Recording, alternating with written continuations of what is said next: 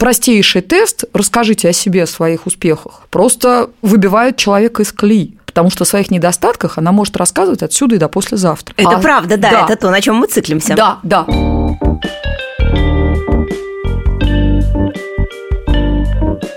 Здравствуйте, это подкаст 45+. Подкаст для современных женщин, которые собираются жить лет так примерно 100 и сейчас находятся где-то в середине пути.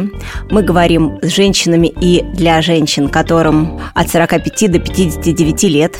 Это то, что называется средний возраст. Я Юлия Зинкевич, ведущая этого подкаста. И у меня в гостях Виктория Шухат. Здравствуйте, Вика. Здравствуйте, Юля. Виктория – консультант и коуч. У нас есть опыт э, корпоративных сессий в компании с Викой.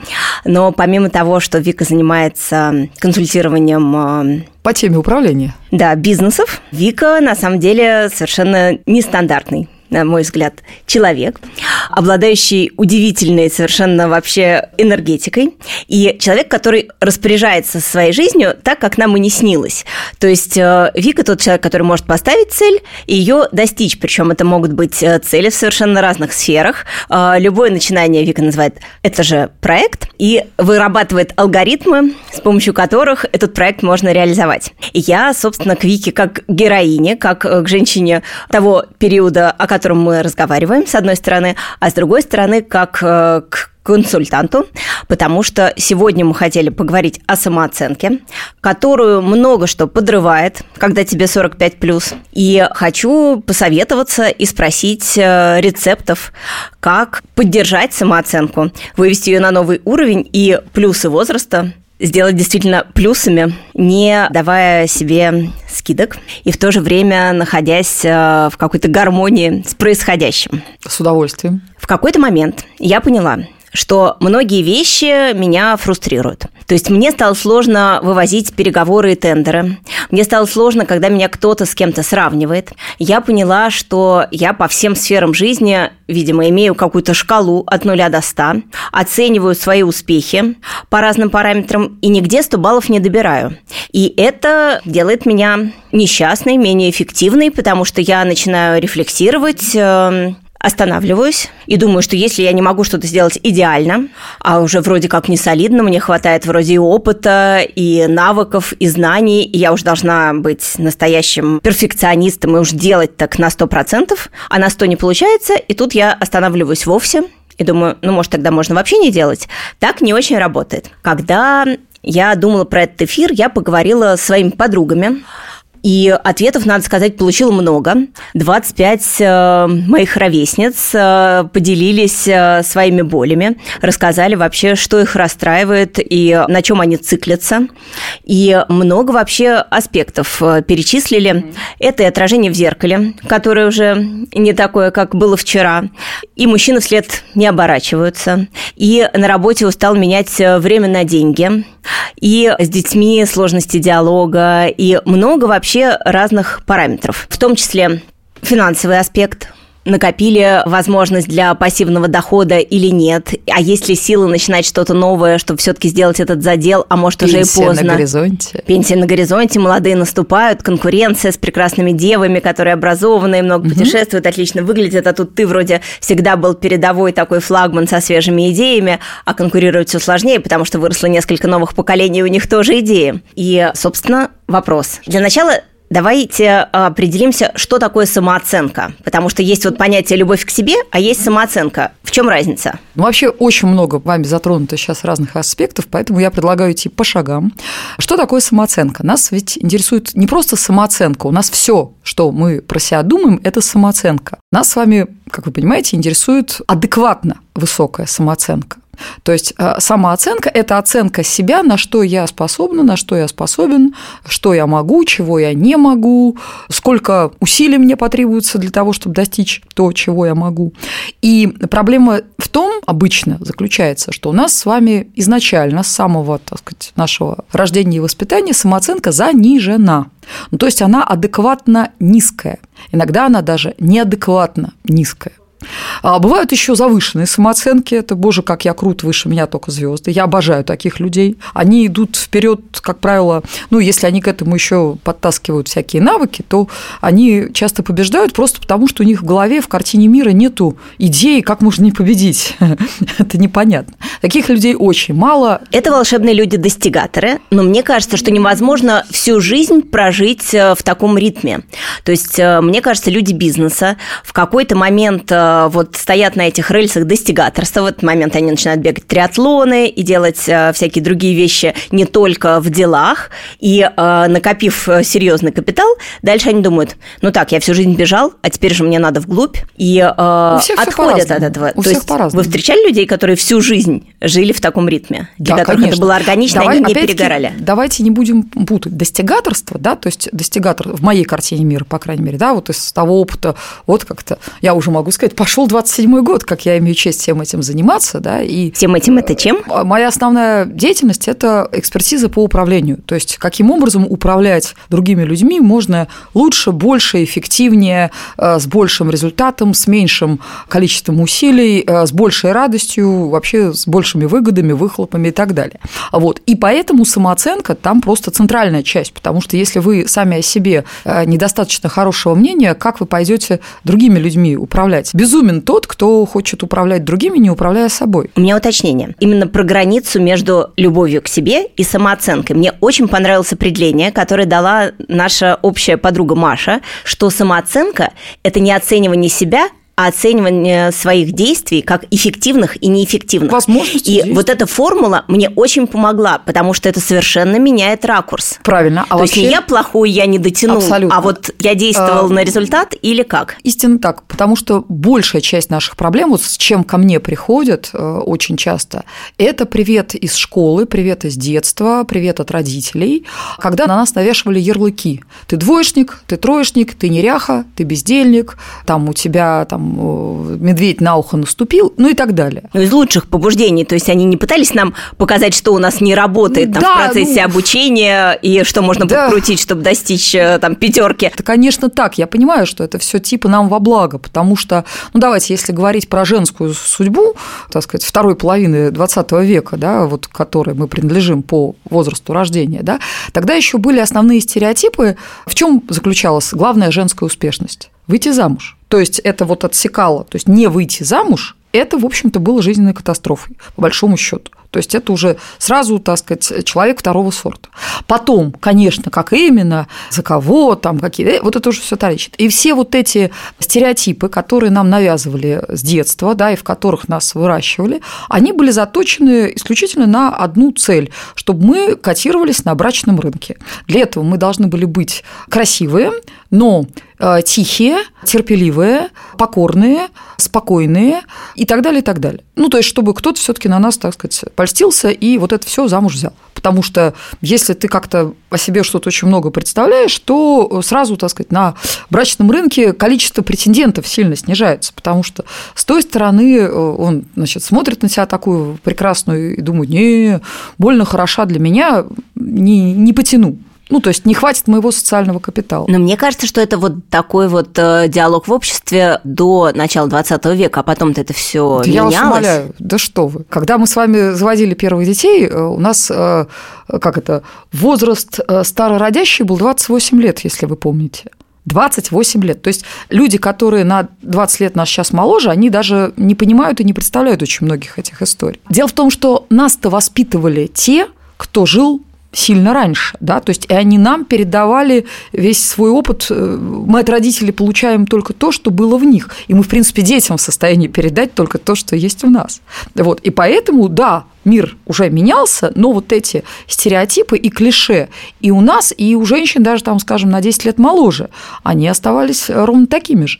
И во многом, да, ну, мальчиков тоже прессовали, потому что их надо было потом в армию отправлять, чтобы они там слушались и не бунтовали, да. То есть это вся была школа добавляла своих прелестей в этом смысле. Это во многом вся грандиозная система формирования э, поколений с заниженной самооценкой. Такими людьми гораздо проще управлять. Такие Такие люди, действительно, они не бунтуют, они не задают всяких там неприятных вопросов. Удобные, классные граждане, абсолютно точно. А как именно каждый человек в этот момент чувствует, это, в общем, кого это интересует, это его проблемы. А дальше каждый уже сам из себя выстраивает что-то, что может. И есть люди, которые прожили всю свою жизнь искренне считая, что не способны, не могут, не недостойны, при том, что у них были объективно могучие жизненные достижения, но в их картине мира привет перфекционизму, да, от латинского слова перфекто, да, то есть что значит превосходный.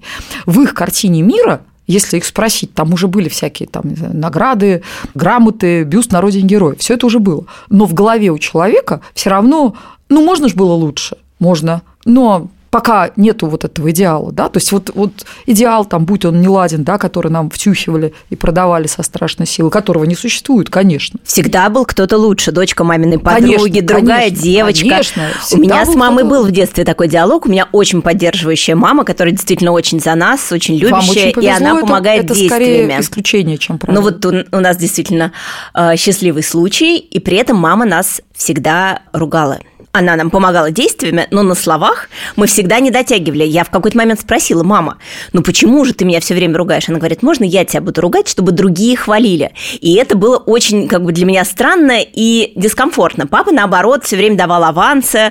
Если я могла отличить там два элемента таблицы Менделеева один от другого, он считал, что уже я знаю химию до 11 класса. Это была другая крайность.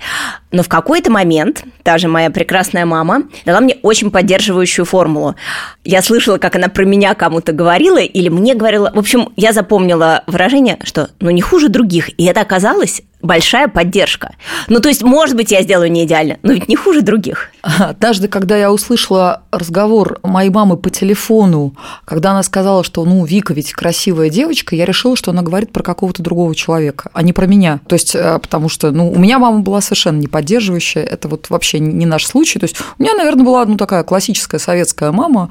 С ней бабушка очень плохо обращалась. По-видимому, бабушке тоже от своей мамы доставалось. Ну, и я гребла. И поэтому вот общаясь сейчас со своими дочерьми, да, я очень уже на рациональном уровне стараюсь э, этот, вот этот голос мамы в себе затравить, чтобы этого всего они не слышали от меня уж точно никогда.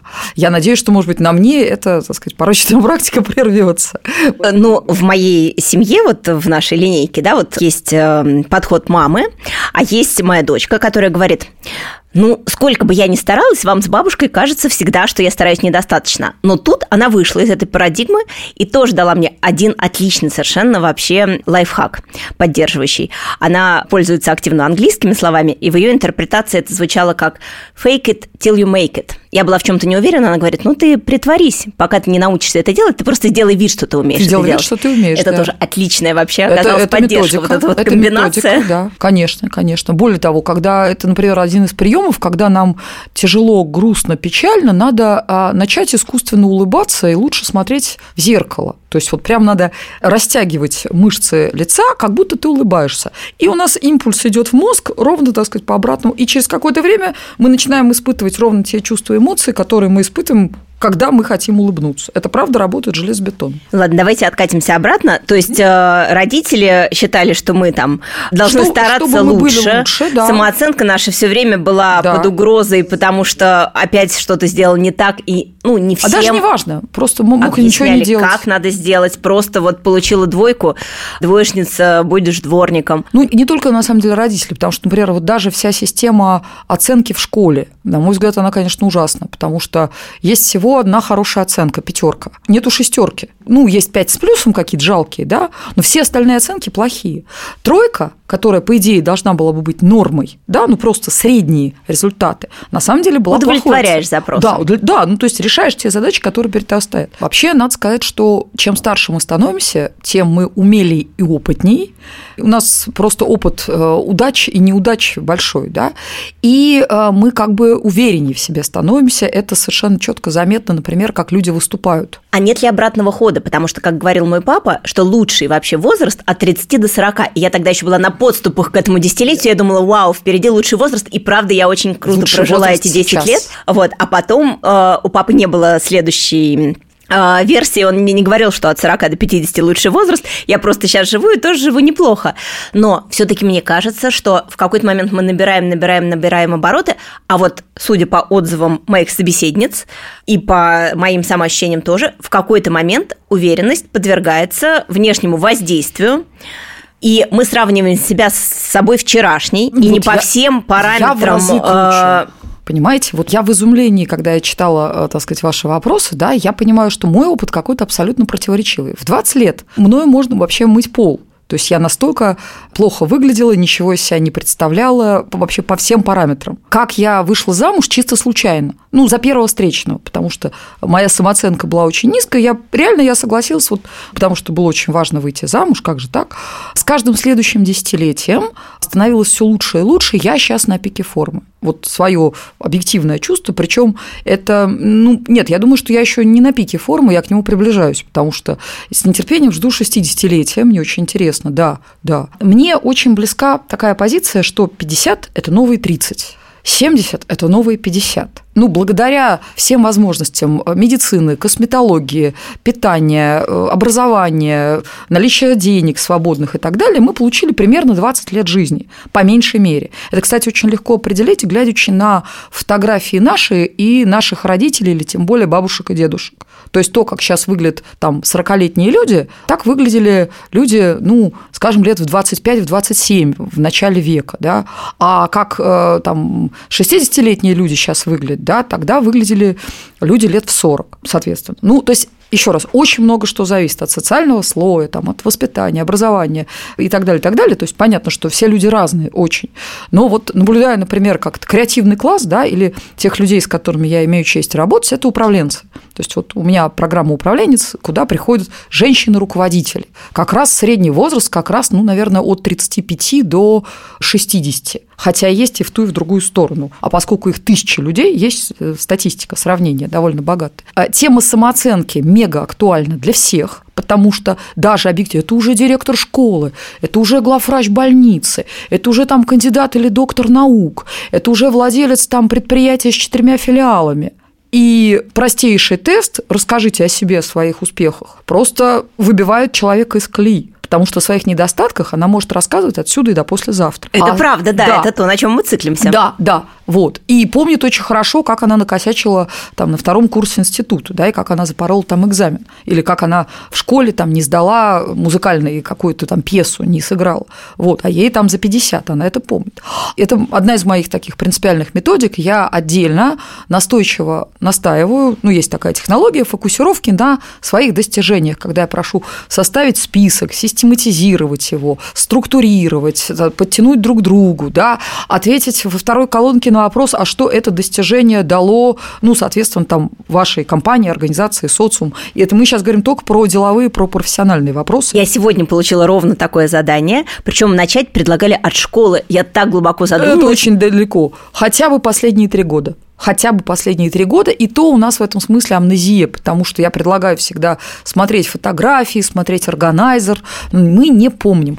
Ну, продолжая, так сказать, вот тему культурного кода, мы цивилизация людей, заточенных на проблемы, негатив и ошибки. Мы цивилизация это в этой части земного шара ну, или мы про, э, нет, люди про, земного про шара в По крайней мере, точке? я говорю про дорогих россиян, так сказать, людей вот этой ну, постсоветской культуры. Потому что любой акт контроля – это что? Это акт поиска ошибок. Это не за что похвалить, а за что поругать. Это разыскивание косяков, это несоответствие как-то плана факту. Любой акт контроля, который очень болезненно воспринимается и тем, кто контролирует, потому что никто не хочет быть бабой-ягой, и тем, кого контролируют, и это надо фу, пережить и все а не за что бы похвалить да, а не вот за что поставить на вид и сказать, вот умница и молодечек, в следующий раз делай ровно так же. И когда на рациональном уровне люди начинают вот этот простой, элементарный вообще детский прием внедрять в свои, так сказать, производственные практики, да, в переговоры, в общении, просто взрывы происходят восторга. Да, как, какими глазами на меня посмотрели, как они теперь стали стараться, как они приходят и летают, почему? Просто вот, как положено, значит, стали руки в боки, отчитали, потом, а, ну да, надо же похвалить. Да, смотри, а вот это ты сделала хорошо, вот это здорово. Что, серьезно, серьезно? Потому что как мы обычно реагируем на позитив? Никак. Ты хорошо выглядишь, но нет, это платье я купила, там, не знаю, 20 да, лет это, назад это э, в неумение, неумение принимать комплименты или благодарности – это тоже отдельная история. Многие говорят, что мне кажется, что надо мной издеваются, когда меня хвалят. Ну, не может же быть такого. То есть это вот укорененная в голове картина о несовершенстве себя. Одна моя подруга, которая, мне кажется, что выглядит великолепно, она высокая, стройная и в очень хорошей форме, сказала, что она вот как раз после 45 себя отпустила, она всю жизнь считала себя некрасивой, а потом поняла, что уже внешность не изменится, буду жить, какая есть. И ей сильно полегчало. Но все таки давайте из слоя людей-управленцев, женщин-управленцев, вернемся к обычным людям. То есть у меня есть теория, что в хорошей форме и на хорошей вообще энергетической планке находятся люди, которые находятся вот в таком взаимодействии, когда они много отдают и вкладывают. Если ты руководитель производства, то ты там присматриваешь и даешь рабочие места для большого количества людей. Если ты там психолог-консультант, то действительно от тебя люди уходят с облегчением. Или если ты преподаватель, и у тебя действительно есть чем поделиться, ты получаешь много благодарности, комплиментов, и это такой отличный совершенно энергообмен. То есть, когда ты вкладываешь вклад для кого-то, это возвращается сторицей. Но есть просто люди. Вот мы живем среди просто людей, которые далеко не всегда в такой вот лидерской роли, и они оказываются mm-hmm. в ситуации 45 плюс, и вот дальше их многое вернемся к началу, расстраивает. То есть, может быть, не такой эффективный энергообмен. Меньше становится вокруг новых лиц, а старые трансформируются, трансформируются какие-то взгляды, происходит расхождение. Же. Иной точно так же. Ключевой момент, который вы сказали, меньше становится, да? Ну, то есть, как только вы понимаете, причем тут я как бы поспорю, что ну, какие-то есть вот руководители, есть э, простые смертные. Да? Руководители – это тоже абсолютно простые смертные. Это довольно массовая вообще профессия – управлять другими людьми. Понимаете, любой начальник ЖЭКа, любой преподаватель руководит другими людьми например, даже не являясь начальником формально, то есть кто-то, кто говорит что-то, а другие делают, так или иначе руководит другими людьми. Поэтому это довольно массовая история. Но сейчас даже не об этом. Вы сами сказали, что и вдруг вы замечаете, что там э, все привычное, особой радости ничего не производит, кругом такие же зануды, как и вы, как только вы это осознали, ровно в этот момент вы можете поменять ситуацию. И только от вас зависит, какое будет окружение, и вы можете его поменять вообще на 100%. Ну, вот как я сделала в свое время, там, в 40 лет, я практически полностью в очередной раз поменяла свою жизнь. То есть я переехала, я сменила круг друзей, я сменила вид деятельности, э, я сменила супруга. Вообще все поменялось. У меня в 42 года был такой подход. Э, мне показалось, что в 42 года со мной случился кризис среднего возраста. А почему у кризис меня, это? Ну, вот у меня было такое ощущение выгорания, видимо, и э, желание перемен. И в этот момент у меня поступили уже в вузы оба ребенка.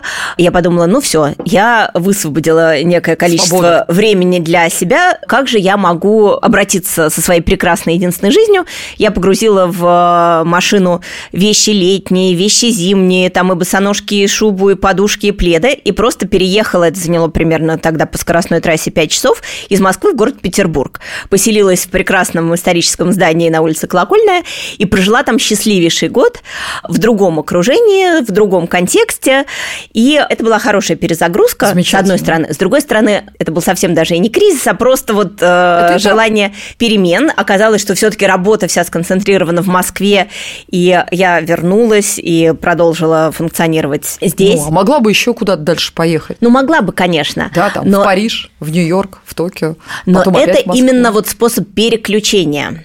И он не всем доступен, совсем не всем доступен, не потому понимаю, что почему. объясню, потому что очень многие наши ровесницы оказываются в ситуации, когда дети, они же разных возрастных категорий. Вот у меня рано появились дети, у вас рано появились там первые дети, да? Вот, они успели вырасти. У меня много подруг, у которых детям сейчас, э, ну, школьный возраст, там 10 лет, 12 лет, а кому и меньше. с собой и едутся. Если, если все упирается... А дальше есть еще родители, а, которые в какой-то момент начинают нуждаться да, в нашей конечно. поддержке. Тогда вы начинаете искать того, кто это будет делать лучше вас в разы. А дальше ты должен найти источник финансирования для всех своих вообще, хотелок. То есть это комплексная история. Конечно. Для меня почему удивителен этот разговор про то, что проблемы с самооценкой, потому что, ну, и богу, моя все возрастает и возрастает, потому что мне правда очень нравится то, что я вижу в зеркале, и мне очень нравится та жизнь, которой я живу. Прежде всего, потому что я наконец-таки к этим годам научилась зарабатывать деньги и могу в какой момент позволить, это случилось? Ну, это смотря что понимать под деньгами, ну, скажем, так, последние лет 10 меня радует все возрастающее. А какая была стратегия? Стратегия вначале была выживания, а потом была просто физического, потому что мы были очень бедны. Ну, в 90-е, ну, чтобы было понятно, мы два года ели хлеб и молоко. Я ездила в начале 90-х, я помню, как сейчас, посмотреть на помидоры, потому что мне очень хотелось помидоры, но они, их цена находилась, так сказать, за пределами. Мы были бедные и по советским меркам, и стали абсолютно нищие, когда началось вот, ну, то, что началось. Вероятно, это был тот самый волшебный пендель. Да, и я очень ребенок возрастных родителей, поздний, да, и они к этому моменту все уже вышли на пенсию, в общем, и до этого не особо на что годились, а после этого вообще сказали, что ну давай, все, теперь ты. А сколько вам было лет? 17. А вот прям так быстренько, да, да начинать? Да, да, да, 17 лет. А это еще учеба была в институте? Конечно, был второй курс, да, как раз. Давай вот... ты сама за себя или давай Нет, ты давай... за себя и Нет, за всех? Ты за нас, как это? Сама за себя у нас вообще не существовало. И такого не было как бы никогда. Как это? Есть семья, которую э, надо обслуживать, и надо сказать, что для меня это был потрясающий такой толчок, потому что я до сих пор так живу, и вот, ну, к сожалению, моих родителей уже нету, но есть, например, тетушка и дядюшка, и я надеюсь, что они проживут очень долго, потому что для меня идея качественной жизни людей старших поколений, за которых я отвечаю, она настолько просто турбоэнергию мне всегда придавала, я не могла не зарабатывать, потому что надо было их качественно обеспечивать. Мне было очень важно, что вот и мама, и ее сестра, например, не знали до конца своих дней, какая у них пенсия. Это их вообще не интересовало. Это очень крутое свойство, вот. на самом деле, ваше, потому что Нет, это так, я вот это знаю много ситуаций, когда э, барахтаются не очень устроенные в профессии люди, потому что им слишком рано пришлось именно обеспечивать, ну, такую повседневную жизнь, там, э, еду на столе да, себе на столе, и семье, и они не успели найти себя, свою нишу, доучиться и крепко встать на ноги, просто да. потому что им слишком рано пришлось э, заниматься выживанием, а не выбором лучшей вариации себя. Ну, опять-таки, у меня совсем другой опыт, и я знаю, что, опять-таки, наблюдаю за людьми, которые были в подобной со мной ситуации, а многие же тогда в начале 90-х страшно вообще удивились происходящему. Ну, как то доучиться ты всегда сумеешь, ты всегда успеешь. Если у тебя есть цель, если тебе это надо, то ты найдешь 10 тысяч способов, и ничто тебя не остановит. Это, знаете, как человек, который хочет в туалет попасть. Он невероятно мотивирован к этому. Примерно то же самое. Может быть, это отмазки, ах, я была вынуждена заниматься там, не знаю, младшими братьями, и поэтому я не закончила, да, там ничего. Может быть, это как-то оправдание? Мне всегда казалось, что разговоры про уровень энергии – это просто разговоры, что нет, есть почему? просто люди какие-то ленивые нет, нет, и недостаточно ну, там мотивированные и так далее, но оказалось, что это связано и с национальностью, и с большим количеством скорее, скорее а, там, генетических каких-то аспектов, да, и с Павлов, типологией Павлов. А, личности. И действительно, вот кому-то дано столько энергии, что Согласна. он может вытащить старшее старшее поколение, младшее Согласна. поколение, быть при этом в романе, управлять заводом и ему будет нормально, это его заводит еще больше, да, на какие-то свершения. А есть люди, которым реально не хватает энергии сделать пять дел в течение дня, ну просто потому что ему столько отпущено. Мне раньше казалось, что это так не может быть. Удивительные люди, например. А оказывается, это действительно э, реальность, это поэтому реальность. наши рецепты, они применимы только к людям с равным уровнем энергии. Ну нет, не совсем, потому что опять-таки, вот, ну, я в какой-то момент осознав, что вот моя, например, старшая дочь меланхолик, алкоголик, что было для меня просто изумлением и откровением. Я никак не могла понять вообще, кто это. А потом, ну вот ну, так все разложили, это, да, это такой тип темперамента. Вот это чистая физиология. Это привет от собаки Павлова. Есть холерики, сангвиники, флегматики и меланхолики. Самые выносливые – флегматики, самые энергичные – сангвиники. Да, самые эмоциональные – холерики, а меланхолики – это тонкие чувствующие натуры, но которые действительно регулярно впадают в спячку вот, ну просто у которых так яркие и остры переживания, что они на это как бы кладут вообще всех себя и на, так сказать, часто поддерживание каких-то э, базовых функций уже ресурса не хватает. Вот. При этом, конечно, я твердо знаю, что любой человек, осознавая в тот момент, как только мы понимаем, что происходит, кто мы есть, все, вот эта физиология над нами не властна. То есть, ну, властно, но до какой-то степени. Мы можем совершать разные действия, мы можем делать разные упражнения. Ну, знаете, как вот в школу музыкальную попадают дети с очень разным уровнем слуха. А те, кто ее закончили, все прекрасно. У тех мамы хотели, чтобы эти нет, дети занимались мамы, музыкой. Мама а мама хочет? Ключевой а, вопрос. А, нет, мамы по-другому. Понятно, усилия разные люди тратили разное количество, но просто, да, исходные данные были у людей разные. Но раз они попали в эту среду, и раз они там 8 лет там или сколько занимались, раз они там 3 часа в день долбили, да, фортепиано, вот они к концу выпуска, у них у всех прекрасный слух, и у них у всех прекрасный навык. Как это возможно? При том, что исходные данные были разные. Кому-то это давалось легко и непринужденно, кому-то требовалось действительно три часа э, бить по клавишам. Но то, что каждый человек, я убеждена, и вот у вас неоднократно, мне кажется, прозвучали эти, на мой взгляд, ограничивающие убеждения, но не все же могут. Да нет же, все могут. Вот я на том стою. Любой человек со своей жизнью может сделать, что хочет, если хочет. Давайте представим, что я некий собирательный образ моих подруг. Сижу так. тут такая напротив консультанта. Так не бывает. У каждого нет двух одинаковых людей. Безусловно. Тем не менее, да, я знаю более э, своих собеседниц, вот я их Итак. аккумулировала. И вот, например, давайте прям по порядку. Смотрим в зеркало, а там а, То, что нам не нравится. Да. Там наша мама. Отлично. Ну, это, кстати, не так плохо. Может быть, и наша Может бабушка. быть, да. да. Но Я еще помню... хотелось бы, чтобы там мужчины вслед оборачивались и в красном платье эффектно выйти. Прекрасно, с удовольствием, а... да. Что делать? Есть Состав... Э, ну, во-первых, как обратитесь к профессионалу. Опять-таки, мы живем в потрясающее время, когда можно сделать ну, невероятные трансформации. Есть там целая передача там, на 10 лет моложе. Да? То есть обратитесь к профессионалам, идите к косметологам, идите к пластическим хирургам, идите к диетологам, идите к специалистам по формированию фигуры. Все эти люди есть. Это все про достигаторство. А вот Почему мне очень нравится тезис, какой ты должна быть. Ты можешь быть любой. Вот ты не обязательно... Если ты счастлива тем, что ты себя видишь в зеркале и принимаешь, да. Я помню, нам было 37 лет, у нас было 20-летие выпуска выпуска школьного, то есть 17 плюс 20. И пришли люди. У меня был культурный шок, потому что вот 20 лет спустя мы все одногодки, да, тогда все в одно и то же время приходили в школу. То есть там был диапазон от девочек-подростков до бабушек. То есть 37-летние женщины, москвички, окончившие французскую школу, выглядели с разбросом лет в 20, реально.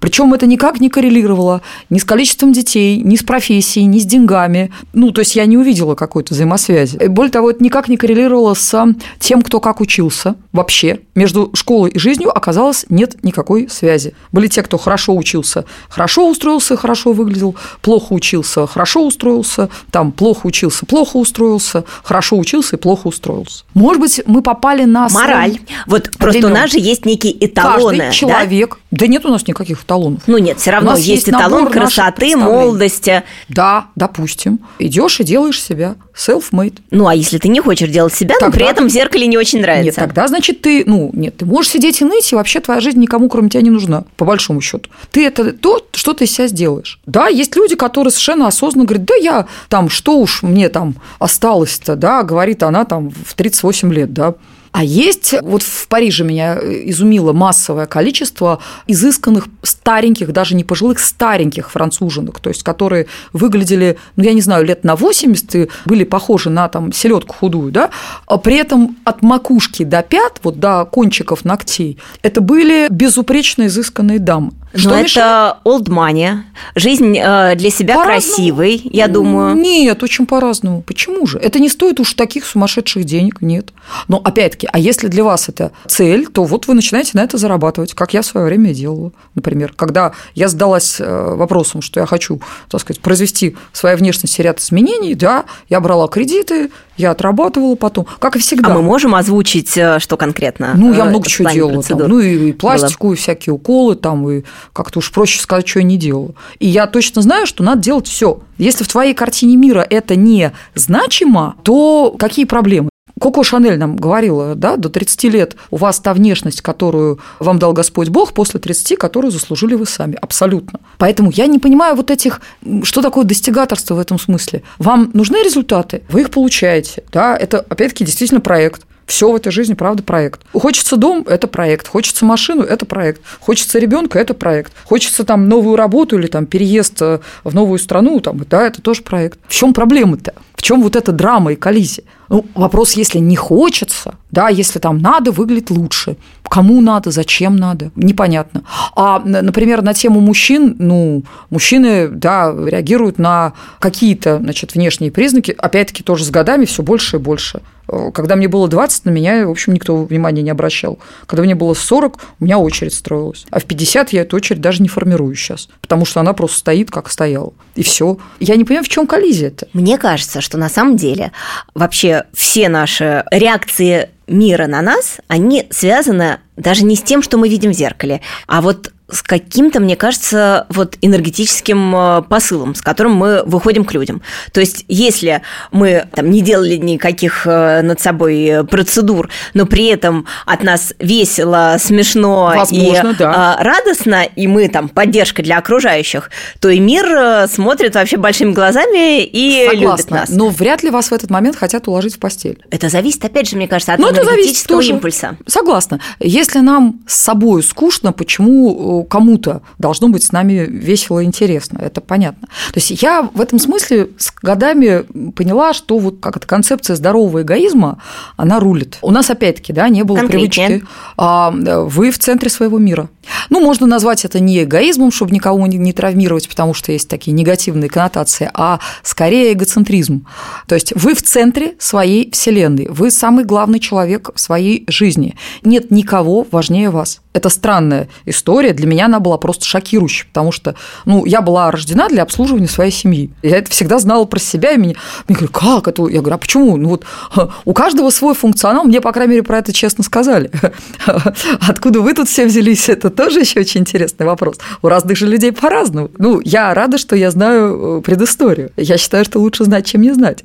И, соответственно, вот от вот этой конструкции, да, что ты здесь для того, чтобы всех, так сказать, обеспечивать и обслуживать, я медленно, медленнее, чем бы мне хотелось, да, переходила в логику того, что я самый главный человек в своей жизни. И все, что происходит в моей жизни, должно быть выстроено для того, чтобы мне было хорошо. Вот как только это меняется... А какие составляющие? Ну, например, вот делегирование. Хорошо? Например, делегирование, да, то есть это же не только в деловых вопросах важнейший управленческий навык. Управляя собственной жизнью, да, надо научиться, на мой взгляд, передать все то, что вам не нравится, утомляет, печалит, тревожит, напрягает, но надо сделать, да, должно быть сделано другим людям.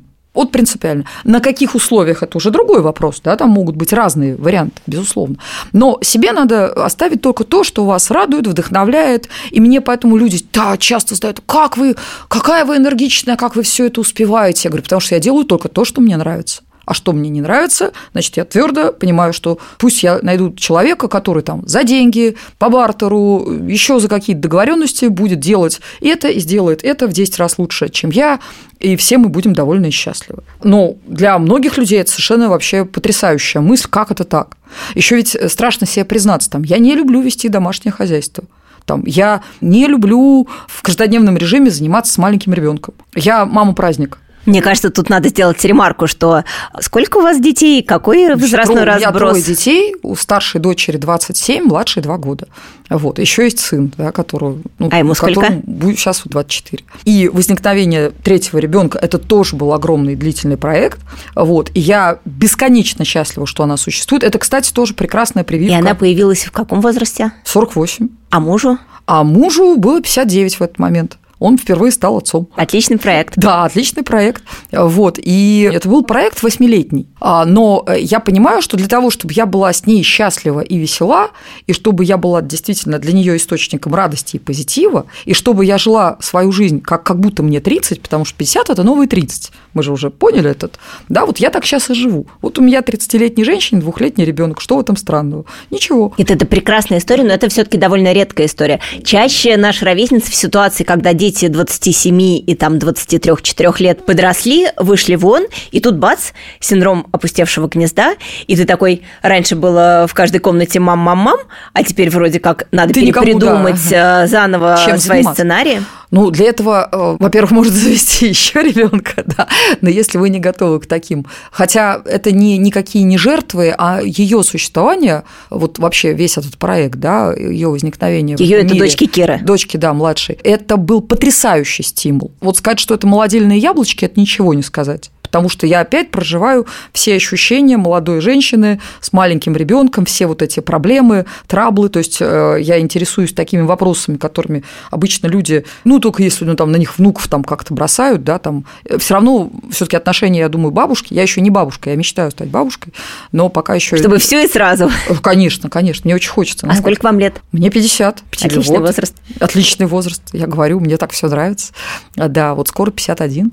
И, то есть, это реально рецепт, так сказать, эликсира молодости. Эти дети могут взяться откуда угодно, да, я знаю людей, которые усыновляли там или, не знаю, там, выходили замуж за мужчин с маленькими детьми, то есть, это могут быть и не биологически ваши потомки, отпрыски, да, но это вот маленький человек, за жизнь и благополучие которого вы теперь отвечаете там, ну, следующие лет 20, это понятно, да, уж по меньшей мере, а в нашей картине мир лет до 25, вот, и все, и снова здравствуйте. То есть э, вот это и на уровне физиологии, каких-то ощущений. Мне кажется, что тут можно расширить линейку. То есть вот даже если это мы говорим конкретно там про маленького человека, то есть тут есть ощущение своей нужности, необходимость э, быть в хорошей форме, да. потому что в тебе нуждаются.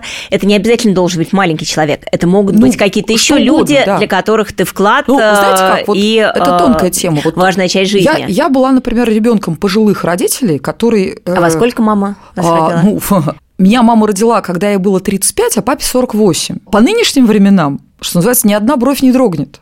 Тогда это было событие просто неимоверной вообще странности. То есть, Вика, к тебе дедушка пришел. Я говорю, это не дедушка, это папа. И они были старые. Хотя в голове своей они были подростки, конечно. Ну, то есть они были прям старые, пожилые люди.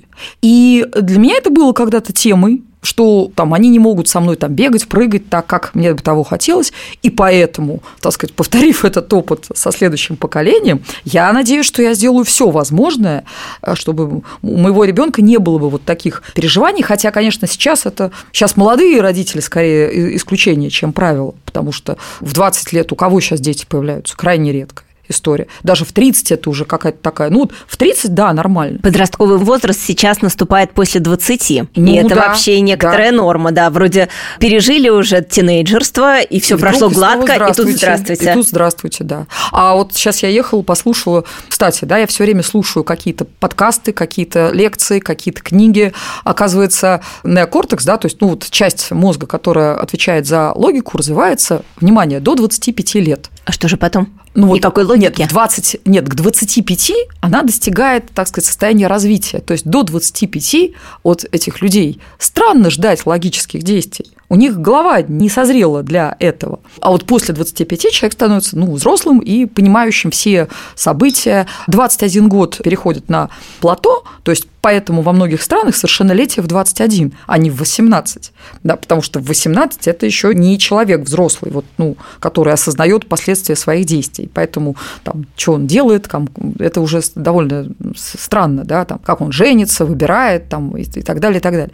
Вот, в 21. А вот этот процесс завершается в 25. Человек взрослый в 25. Дальше он взрослый, взрослый, взрослый, а потом ему 45 плюс, а он вроде как взрослый, но есть вопросики. Ну, потому что да. Э, жизнь э, несправедливо. Вот опять же, абстрагируемся от э, руководителей и придем к обычным сотрудникам, ага. которых нанимают на работу. Я говорила с своими подругами, живущими в Европе, и они говорят, ну так-то мы возраста не ощущаем, только кадровик нам напоминает, и когда нам нужно соревноваться угу. за рабочее место, все сложнее соревноваться Это очень с молодыми. тема. И в этой Тенденция ситуации... поменялась. Я вас с этим поздравляю. Всем привет. Потому что, ну, про Европу не могу сказать, потом Европа все-таки очень разная, но давайте называть вещи своими именами. Качество образования настолько упало, что 20-30-летние люди, к сожалению, не могут объективно конкурировать с 40-50-летними, даже закончившие те же вузы и так далее, и так далее. Знаете, почитав чаты любые,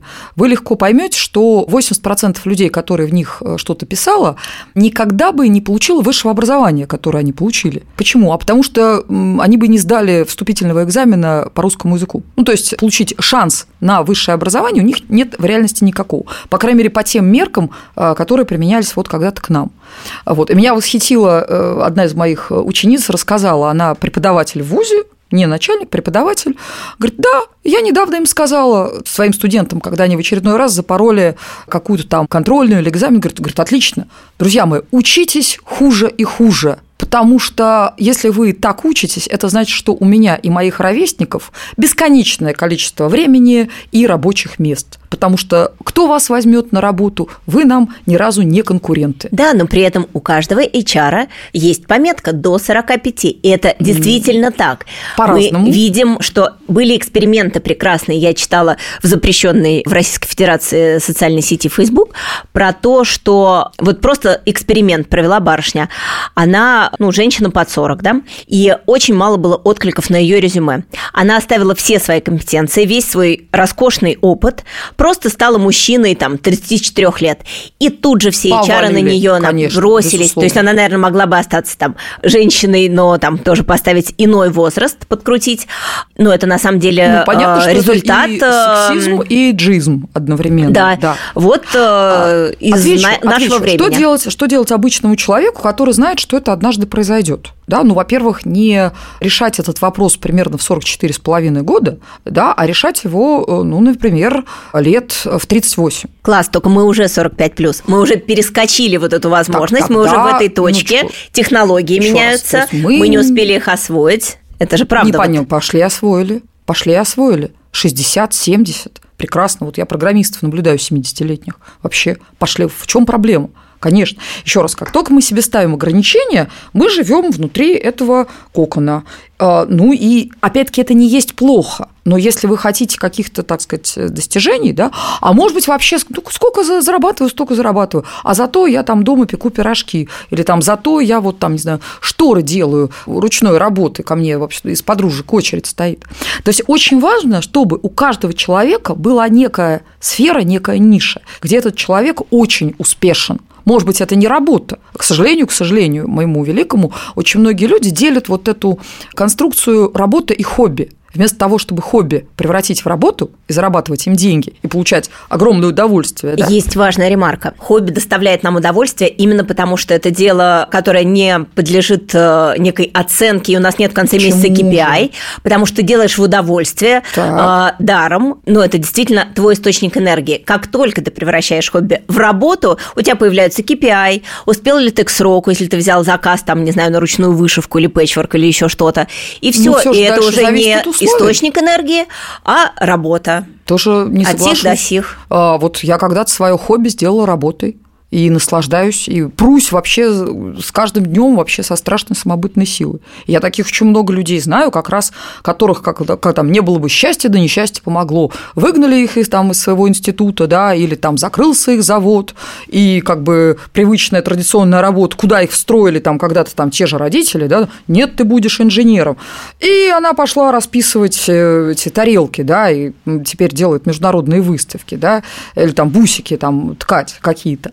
Вот. А у меня море таких примеров. Но, опять-таки, мы не живем, э, не приходя в сознание. Да? То есть, как только мы начинаем задумываться об этих вещах, я считаю, что в любой момент времени можно посмотреть, супер, а что у меня есть, а какие у меня ресурсы, а какие у меня связи. С возрастом у нас много контактов наработанных, да? у нас толстые записные книжки, мы знаем разных людей. А что я умею делать, а что мне надо, а что востребовано, а кто меня поддержит. Вот это вот, как это, нетворк, да, социальщина вся.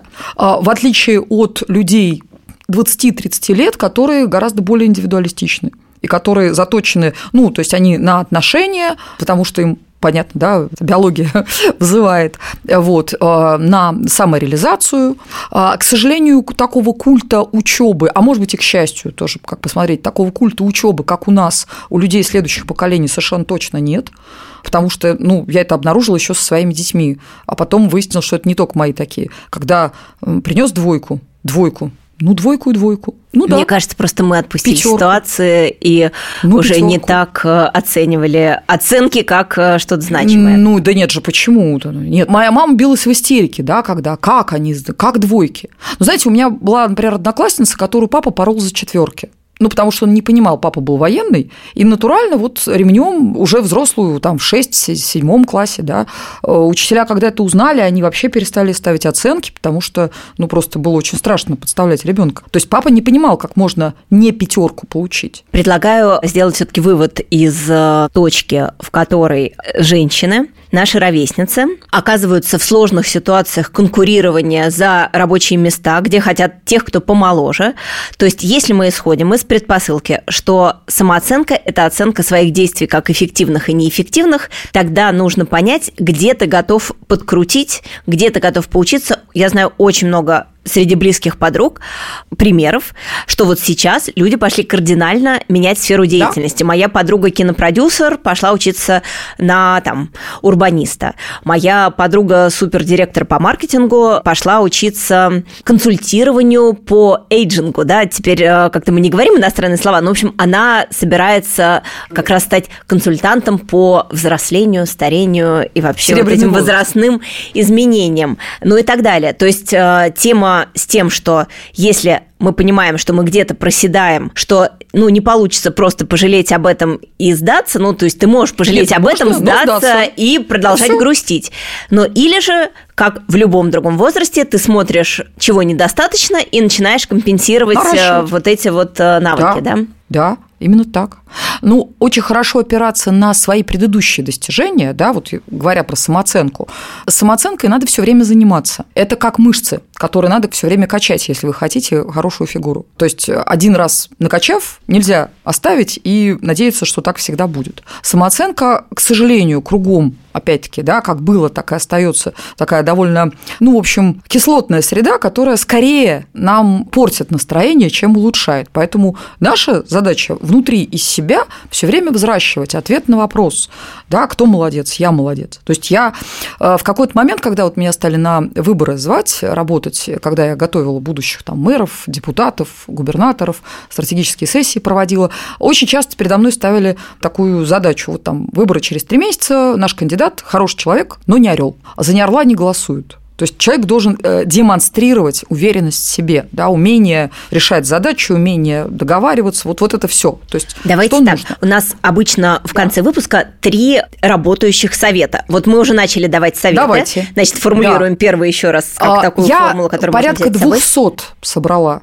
этих приемов повышение самооценки. Когда я записала курс, его хватило на год. Порядка 200 разных приемов. И я их постепенно, и нельзя их вываливать, потому что человек будет потрясен, да, но если вот их давать постепенно, и кто-то что-то делает прямо сейчас, кто-то что-то то же самое делает через три месяца, потому что сейчас он на это был не способен, а через три месяца он уже внутри себя, так сказать, развился и трансформировался. И это все очень здорово работает, и у меня по этому поводу богатая статистика. Начинаю работать с самооценкой, то есть осознав для себя, что у вас есть есть, ну давайте так, у 45-летнего человека считаем, что как то земную жизнь пройдя до половины, да, то есть впереди лет 40-50, когда вы должны жить качественно. Понятие пенсия, мне кажется, просто не существует. Ну, ушло в небытие. Пенсии нет, но есть вот э, момент гормональный, когда перестраивается организм, и это действительно сказывается на многих э, наших структурах. Ну, жить-то вы дальше не перестраиваете. Продолжаем, да. Да, вот. А потом, ну, как ну, закончится. Иначе. Такое. Иначе, что? Прекрасно.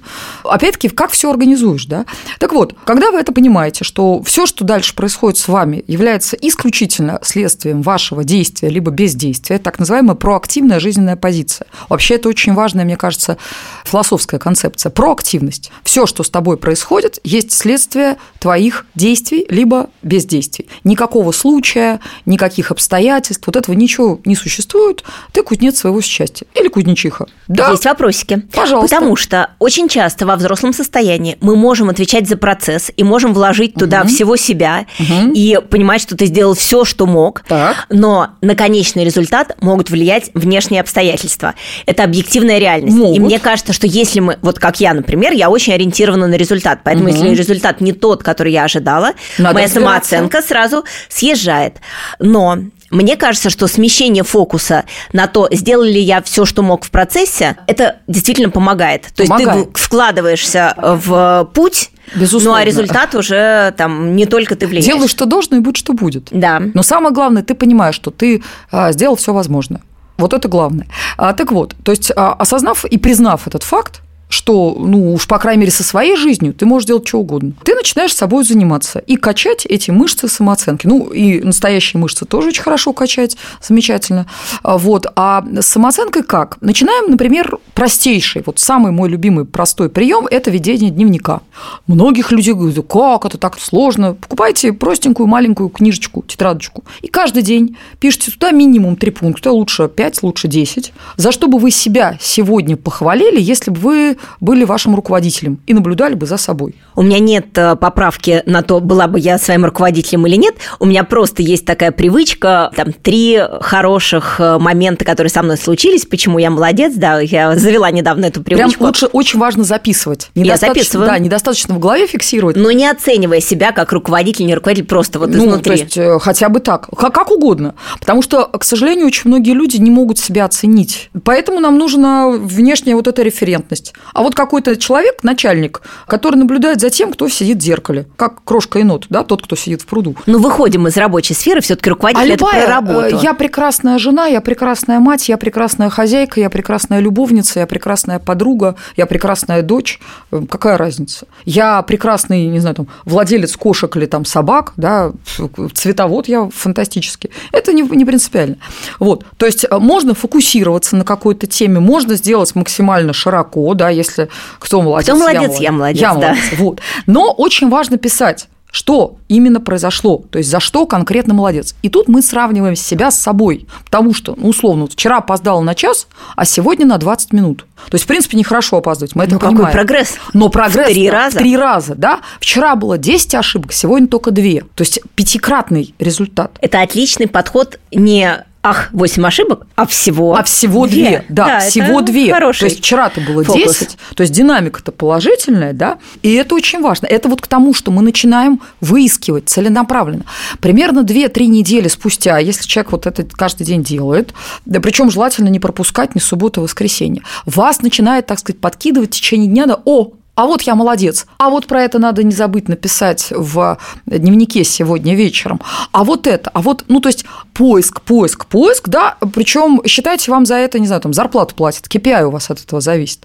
Вы не можете это не делать. То есть если вы избрали для себя этот путь, вы решаете, что три месяца подряд я веду дневник. Замечательно. Через три месяца вы его прочитаете. И это просто колоссальный всплеск. Мне люди просто в истерике звонили в 2 часа ночи с криками «Виктория! Я это же- молодец!» это же я, всё- это мой почерк, это туда никто. Боже мой, неужели ты? Правда, я говорю, правда. Ой, вот. И на этом кураже люди Например, правильно отредактировав резюме, я этому обучаю людей, идут и в любом возрасте получают любую должность. Потому что вот эти истории про то, что после 45 – это тараканы в нашей голове. Потому что если вы классный специалист, за вами будет стоять очередь отсюда до послезавтра. У меня масса примеров, когда родители моих друзей 70, 80, 85 лет, она ходить толком не может, за ней присылают такси. Какая специальность? Но она преподаватель в ВУЗе. То есть она никакой не начальник, она просто пре- прекрасный профессионал. И, кстати говоря, это еще одна прививка, так сказать, от сомнений в себе. Надо стать блестящим профессионалом хотя бы в чем-то, хотя бы в какой-то отрасли, хотя бы в каком-то виде деятельности. Может быть, в своей работе, профессии, да, а может быть, в печенье пирогов. Но чтобы вы точно знали, что ну, вот ваш Наполеон это, ну, просто это самый суперский Наполеон. И не гнушались бы заказами сделать этот Наполеон добрым людям за хорошие деньги. Ну вот моя прибавка к этой формуле, что а чем ты можешь поделиться? В Да. чем твой вклад в, В чем твой окружение? вклад и признанный, признанный окружающим. Ну, слушай, твой Наполеон – это просто вообще сдохнуть, ум есть. Дальше. Аффирмации. Это очень потрясающая штука. Я довольно скептически к этому относилась, пока я не стала разбираться и там, поначитавшись всяких книг про подсознание, да, я получила ответ, почему это работает. Да, потому что вы формулируете словами в настоящем времени, коротко, четко, ну, минуты полторы, записывайте себе на диктофон. В настоящем времени те положительные утверждения, которые уже описывают ваш великолепный формат, да, вашу великолепную реальность. Там, например, Меня зовут Виктория Шухат, я блестящий профессионал, все мои советы гениально работают, люди, которые ко мне обращались, обращаются еще раз и еще раз, зовут друзей, знакомых и родственников. То, что я советую, работает на 100%. А, я заработала миллионы рублей, долларов, там, тугриков, шуршиков, а, благодаря тем людям, которые с удовольствием оплатили мои услуги и так далее. Коротко, Тут, ёмко э, На самом деле, я недавно делала это задание с психологом, с нашей с тобой общей подругой, и мне очень понравилось э, дополнение к этой задаче, что ты не просто формулируешь какой ты, да, и в чем ты там молодец, и как-то представляешь идеальную ситуацию, в которой ты хочешь э, быть и себя чувствовать, но за каждым словом, которым ты оперируешь, есть э, твое четкое вот понимание, что ты имеешь в виду. Сейчас расскажу свой пример. То есть у меня была формула, и есть, эм, что я любящая и любимая, легкая и счастливая. Но это не просто вот четыре слова, а за каждым словом да, у меня есть э, да, базис. Потому что, например, про легкость. Недавно говорили с подругой, и она мне описывала отличие своего прекрасного красавца э, мужа итальянца от его отца. И говорит, вот очень они похожи. Но еще у нашего деда есть такое чудесное свойство. Что бы ни происходило, он все время говорит в конце, ладно, идем дальше. И вот в этом есть легкость. И вот еще у меня То очень есть осталось... За каждым понятием должна стоять конкретика. Да-да-да, у тебя вот должна быть какая-то вот история, почему это именно так. Вот для меня легкость – это вот пройдем дальше. А еще вот мне очень нравится выражение из татарского языка, что у них нет слова «назад», у них есть только слово «вперед».